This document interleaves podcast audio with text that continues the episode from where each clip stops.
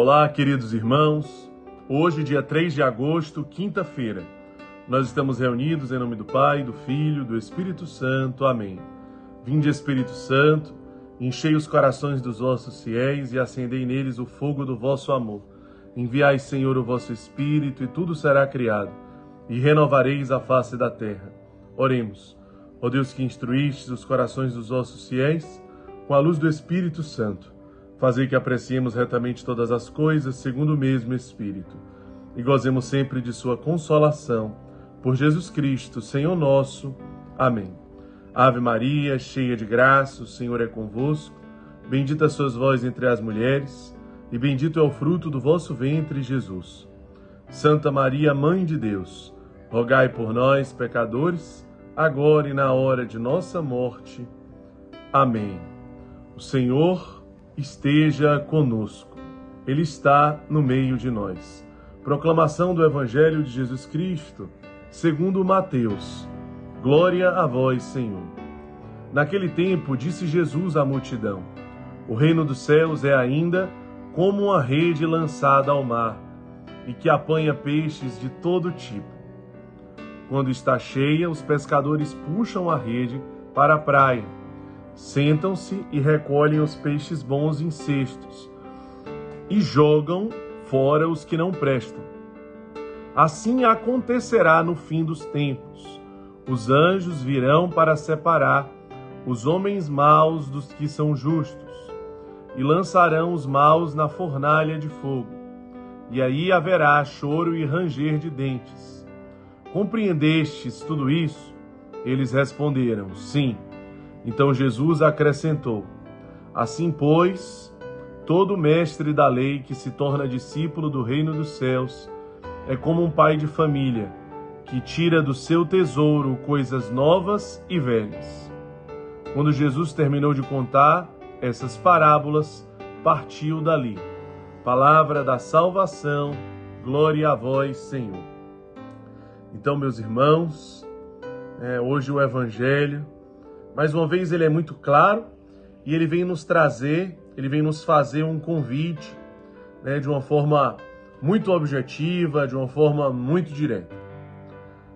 O evangelho ele se remete àquelas pessoas que são evangelizadas, aquelas pessoas que em tese estão dentro da igreja, aquelas pessoas que foram pescadas, aquelas pessoas que foram evangelizadas aquelas pessoas que, entre aspas, se converteram, as pessoas que, entre aspas, estão dentro da igreja. Então, são aquelas pessoas que vieram da pescaria né, dos discípulos de Jesus. Mas, através dessa parábola, Jesus é muito claro quando diz que nem todos serão salvos. Nem todos que foram evangelizados, nem todos que estão dentro serão evangelizados. Mas no fim dos tempos, nos diz o evangelho de hoje, haverá uma separação dos bons e dos ruins. Que separação é essa? O que, o que, que vai acontecer que o evangelho fala que será no fim dos tempos? É exatamente o juízo final de Mateus 25. Quando Jesus diz que dirá aos da sua direita: Vinde, benditos de meu Pai porque eu tive fome, me deste de comer, eu tive sede, me deste de beber. Irá dizer para os da esquerda: Apartai-vos de mim, malditos, e ides para o fogo eterno. Porque eu tive fome e não me deste de comer, eu tive sede e não me deste de beber. O evangelho, no, que retrata o juízo final, ele fala exatamente dessa separação. Uns de um lado e outros do outro lado. É exatamente o que o evangelho de hoje nos relata que vai ele nos lembra exatamente aquilo que vai acontecer no juízo final. Mas a diferença, a especificidade que o evangelho de hoje nos traz é que nem todos que estão dentro da igreja, nem todos que parecem que serão salvos, eles de fato serão salvos. Por quê? Porque o que salva é o amor. Jesus é muito claro. Eu tive fome e me deste de comer. Eu tive sede e me deste de beber. Ou eu tive fome e não me deste de comer, por isso apartai-vos de mim. São as obras concretas de misericórdia. Mas, como São Paulo diz aos Coríntios, ainda que se eu distribuísse todos os meus bens aos pobres e não tivesse amor, de nada valeria. Portanto, o grande ponto, a grande chave que roda é o amor. É o amor. É amar especialmente os menos amados. É lembrar especialmente dos mais esquecidos, porque ali é Jesus porque ali é o Emanuel. Ali, de fato, está, né, como o Santo Padre nos diz, né, aquelas pessoas mais pobres, mais abandonadas, são o nosso passaporte para o paraíso. De fato, ali nós encontramos, ali nós podemos tocar no encontro salvífico, o encontro salvífico. Porque é o encontro de um verdadeiro amor. É muito claro, é muito claro o evangelho. Fome, sede, nu, enfermo, preso e peregrino. E Mateus repete quatro vezes.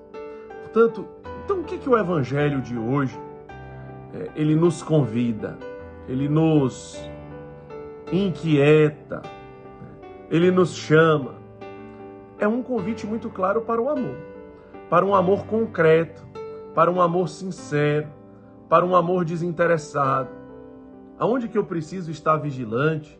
Né? Você que está dentro da igreja, irmãos acolhidos das nossas casas, membros da nossa comunidade, pessoas que assistem, participam do Palavra Encarnada diariamente, né? que talvez tenha realmente vida de oração, né? que fazem um estudo bíblico, que rezam, que servem, que estão na paróquia, que estão na comunidade. Como que eu posso fazer uma avaliação no dia de hoje? Que tipo de peixe eu estou sendo? Se eu estou sendo aquele peixe bom ou se eu estou sendo como um peixe ruim? Aquele que vai ser descartado, aquele que vai ser lançado fora. Eu preciso analisar o quanto que eu amo. A minha caminhada ela não pode ser para o meu bel prazer. Ah, eu quero ver se eu estou me sentindo bem. Ah, eu analiso se hoje na, na obra Lumen eu me sinto bem, né? se hoje é, eu sinto esse bem-estar, essa comodidade, essa tranquilidade. Isso não é o Evangelho, isso também não é amor. Amor é se gastar, amar é se consumir, amar é renúncia, amar é gastar a sua vida pelo outro de forma livre, espontânea, desinteressada, incondicional é gastar os seus dias, é gastar o seu tempo. Não é viver para você e fazer da igreja, fazer da espiritualidade, fazer de uma vocação aquilo que serve a você. O seu ego que precisa ser massageado. Ah, então não estou gostando de uma coisa. Ah, eu não gostei desse evento que aconteceu na comunidade, porque na realidade é isso e aquilo. Então, não gostei disso, não foi o que eu gostaria, não foi o que eu esperava. Então, na verdade, nós estamos nos servindo de Deus.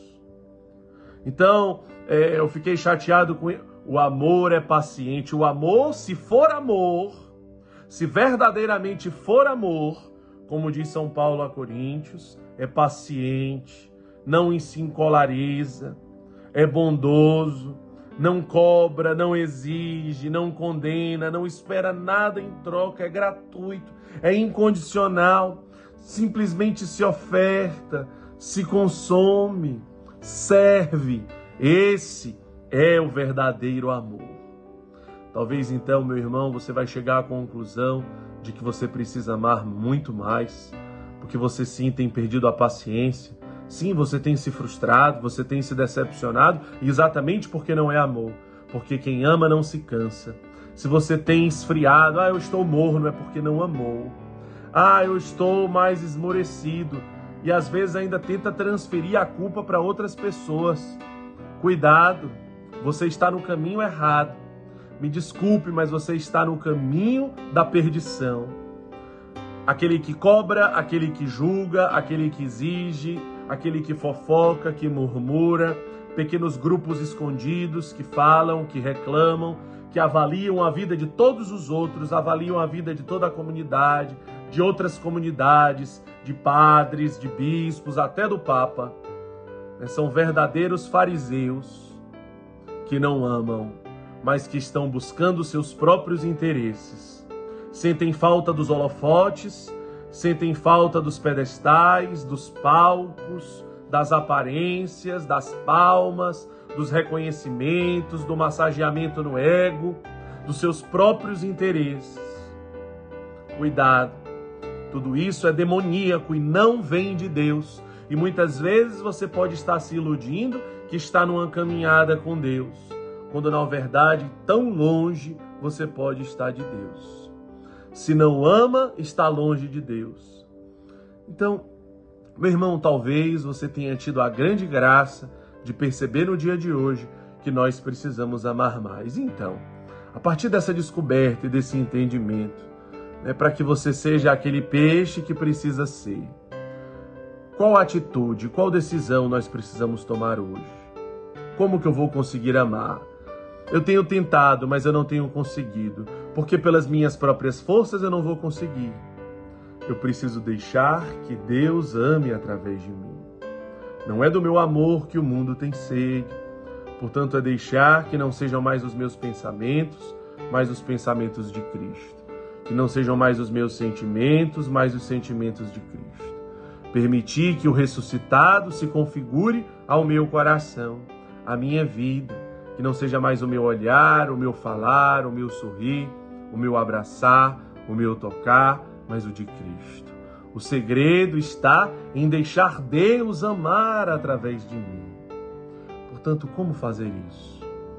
Eu posso buscar no Emanuel, nessa fonte miraculosa de amor, essa fonte extraordinária de amor, porque daí nós estaremos, buscando o amor no próprio amor, e o amor do alto do madeiro da cruz, o amor do que porque me abandonastes, ali no pico do amor à humanidade, de um Deus que se faz homem para uma morte e uma morte de cruz. Um Cristo que ama os seus algozes, que ama os seus assassinos, que ama os seus traidores. É ali, nesse Cristo, no Verbo encarnado, no Emmanuel, que nós podemos aprender a amar. Que Deus nos abençoe. Em nome do Pai, do Filho e do Espírito Santo. Amém.